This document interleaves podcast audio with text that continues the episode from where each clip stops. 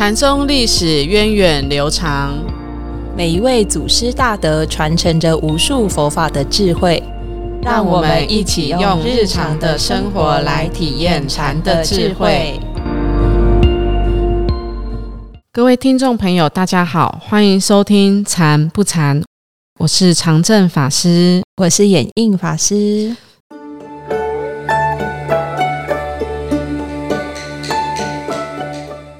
我们今天来了一位新的法师，就是眼印法师，印章的印哈。要不要请眼印法师简单的跟大家介绍一下你自己？而且你没有说印表机的印。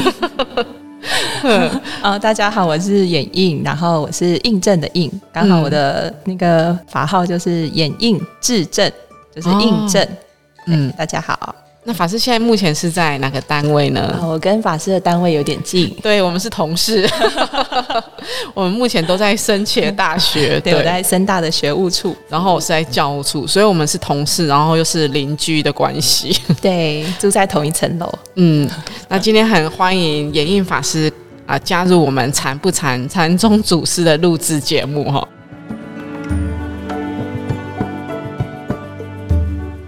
嗯，我们在上个星期呢讲了六祖慧呢一个很重要的弟子哦，南域怀让，因为他传承了像临济宗，对不对？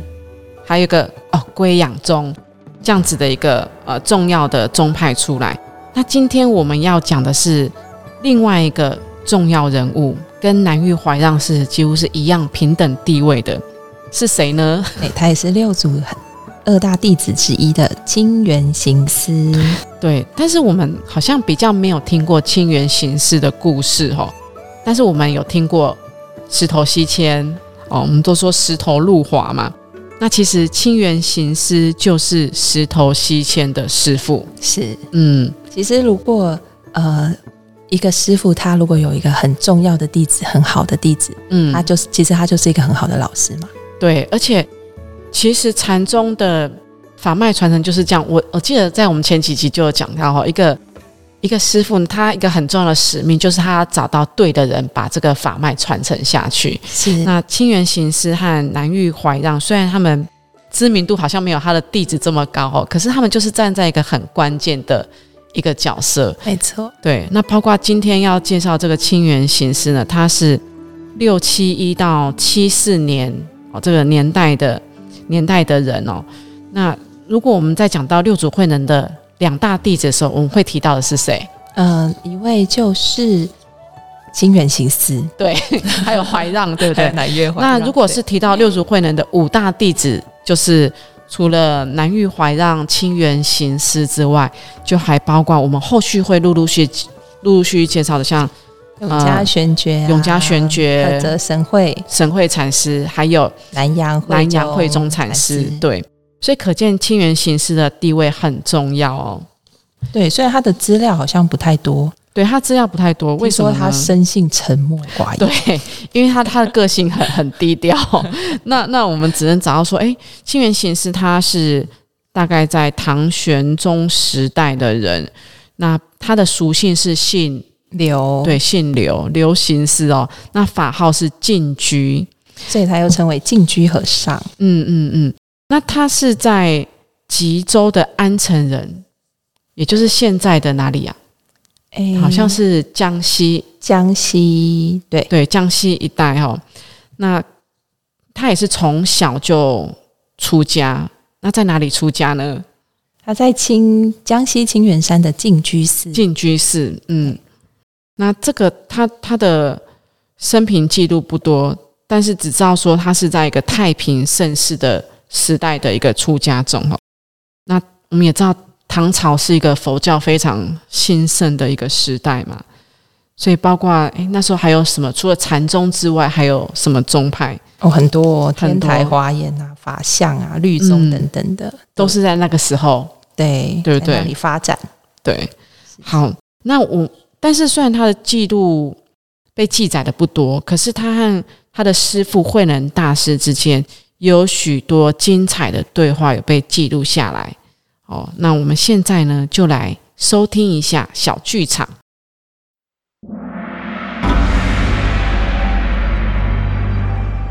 禅宗故事。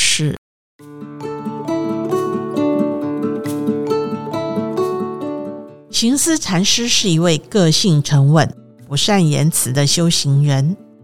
当他听说六祖慧能在潮汐弘讲，就启程前往拜会慧能大师。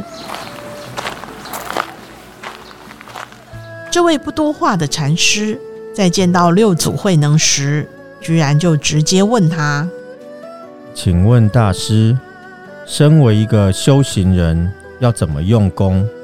怎样修行才能够不落阶级？”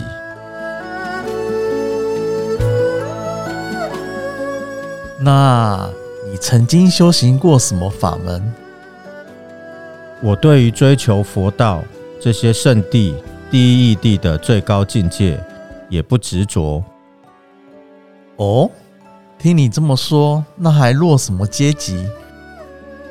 对呀，至高无上的圣地我都不追求了，那还有什么阶级？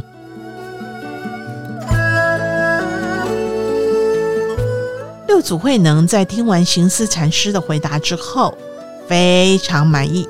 认为行思禅师是一个可塑之才，相当器重他。行思禅师在六祖慧能众多的弟子里，身居首座之位。这就好像当年慧可虽然没有说一句话，但菩提达摩却对他说：“你已经得到我禅法的精髓了。”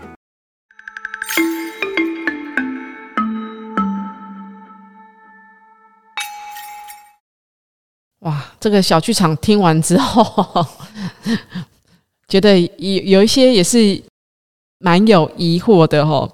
那就听到了一个重点，叫做什么？不落阶级。是对啊，但是我就觉得很疑惑，因为我们一般都会习惯有个阶级，对，就像就像跆拳道啊，也会有黑什么黑带、白带、蓝带这种阶级的分别嘛。那什么叫做不落阶级？法法师，你的体会是什么？对阶级好像有很多种。一般如果佛法来讲，声闻就很明显，出国、二果、三果、四果，哦，就是一层一层上去。对你四果好像就比我出国厉害，嗯嗯嗯，是不是？然后大圣也会有很多的，一直到佛位之前的菩萨地啊，然后各种的阶级。嗯，那其实阶级好像真的太多了，真的是分不完。圣人可能有人觉得是那是世俗的，这是圣圣地的，这也是一种阶级哦，就是一种。分别对待，对一种好像有一种层次、一种阶段落等等的，都好像是一种阶级好坏啊，有一种比较。对，这是佛法中说的，嗯，不落阶级或是阶级的意思。其实，在我们生活中，我们有很多阶级的分别哦，包括说好的、坏的，是然后高的、低的。对对，像是组长，我是组员。对，地位就是一种阶级嘛，就像我们有界长、界小，对对对，可能 权力啊的阶级等等的。嗯，就在一般人在公司里面也有阶级啊，总董事长，然后什么总经理，然后职员这种不同的阶级。嗯，可是那怎样子是不落阶级呢？嗯，就是阶级的现象。一样是存在的，对不对？对，其实因为我们本来在世间智慧的累积，就是要先去认识这些世间的一种分别的之间。其实我们是这样养成的，嗯，对啊。其实还是要，呃，这这也是我们学习的基础，没错，嗯。可是我们要怎样又可以放下这些阶级，是用一种比较平等的心，嗯，然后来面对这些，呃，它也是因缘嘛。这些阶级其实还是因缘法，是，嗯。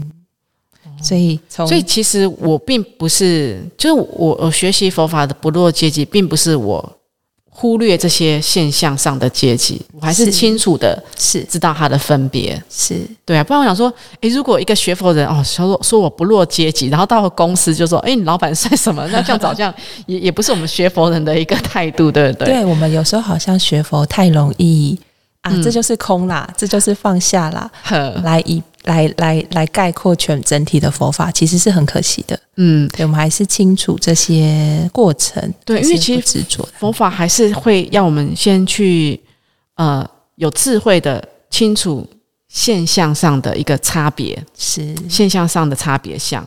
然后，但是我们知道现象的背后，就像刚才法师你讲的，它都是因缘的和和促成。是我还是可以在我不同的阶级角色去扮演好我那时候应该要的伦理啊，嗯啊的，或是我的角色。可是，哎，我心中并不会啊！我在组员的时候，我就寄寄予你的组长，或是嗯嗯，我就会想要有权利的方式去对待，这就是要在过程中去觉照的。嗯，我觉得法师说的很有道理哦。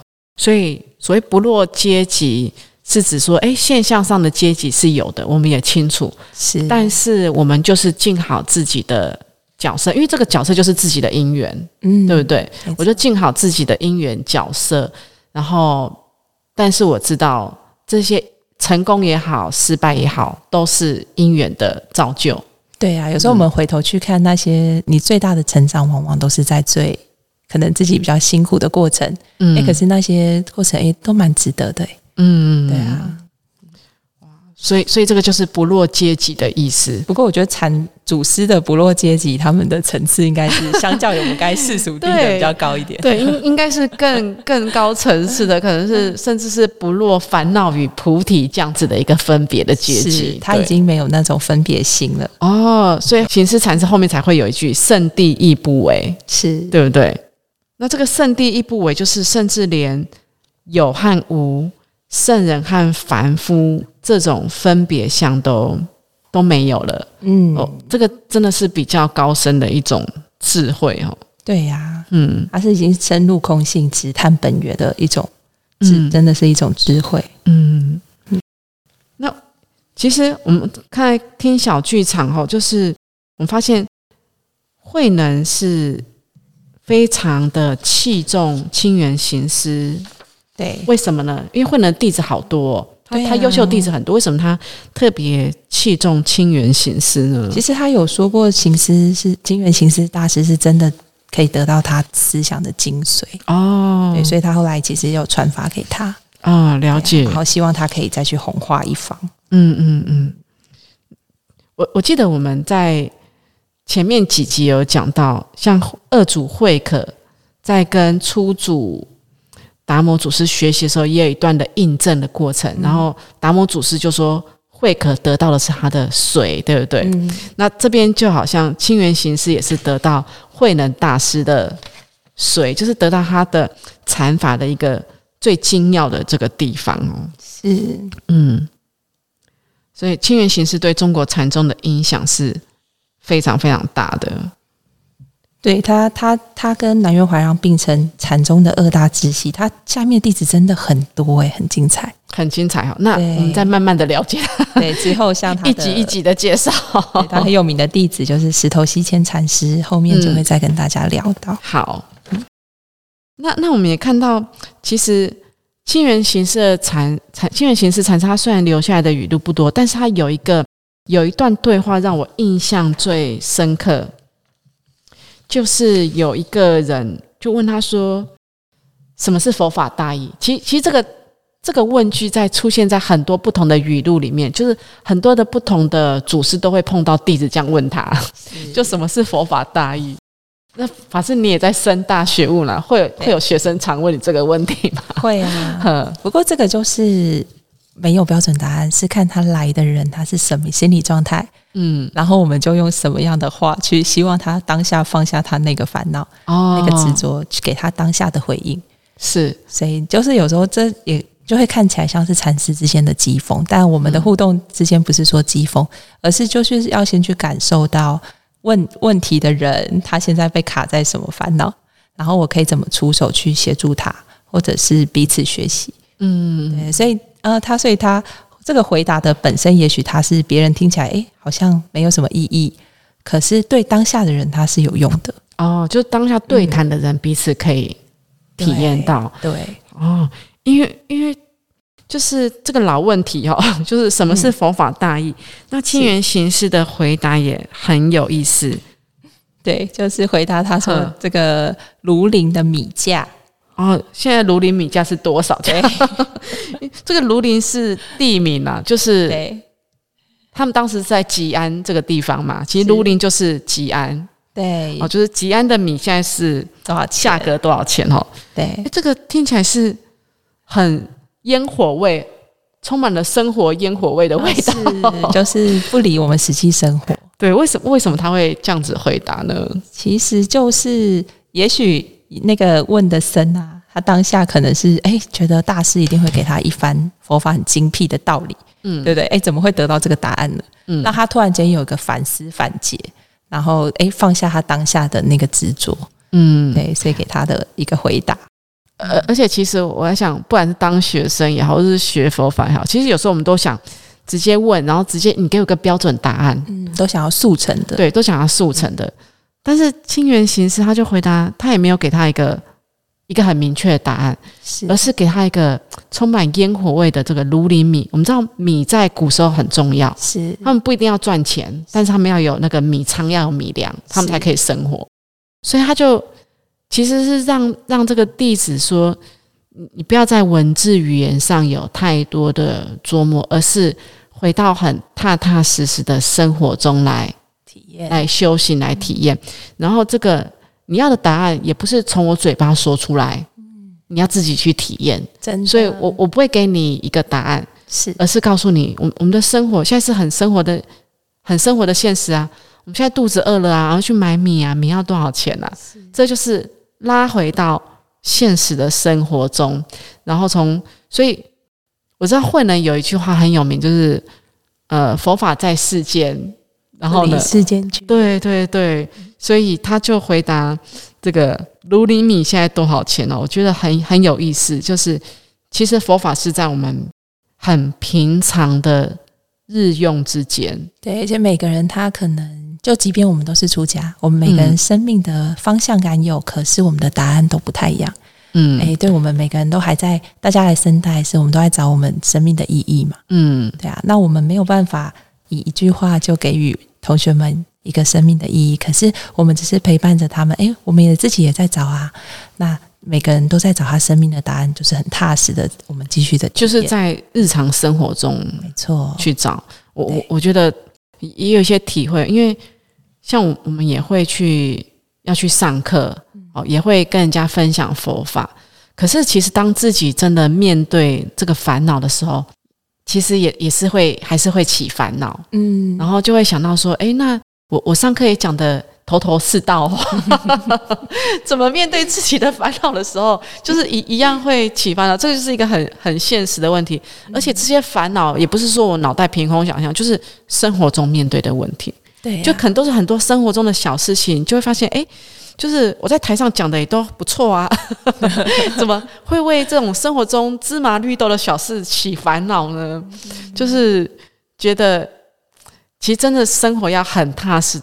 就是修行真的是很踏实，面对自己在日常生活中的一些状况。没错，我之前就想说，那我想要什么样的老师，嗯，来引导我？那其实我们常常会看到老师，他也很想要做得好，做得像他讲的一样。可是我们难免还是会有喜气烦恼，有落差嘛。嗯，哎，其实可是同学是感受到，他们是很敏感，人跟人之间会很敏感的。嗯，我后来就是才发现，我自己真正想要的老师是，他是他是跟他说，呃，他是。就是言行一致，对对，他是很清楚知道他自己的限制，可是他还是很想要修行。他就是陪着我们在我们虽然很难，我们的习气很难，烦恼很难，可是我们还是很想要修行。我们就是一起彼此陪伴，然后继续往前走。嗯，那佛法就是在这里面。对啊，其实祖师他们留下来智慧也是，就是陪伴我们。虽然好像清源行师禅师怎么好像离我们很遥远。然后他的资料，哎，好像也都离我们很遥远。可是其实他们的故事，还有他们体验的这些过程，都可以给我们现在还是有很多的醒思，嗯，很多的帮助，留下很多余韵。我觉得，嗯，所以下次如果学生问你说，法师什么是佛法大业，就是问他那个金山米价多少。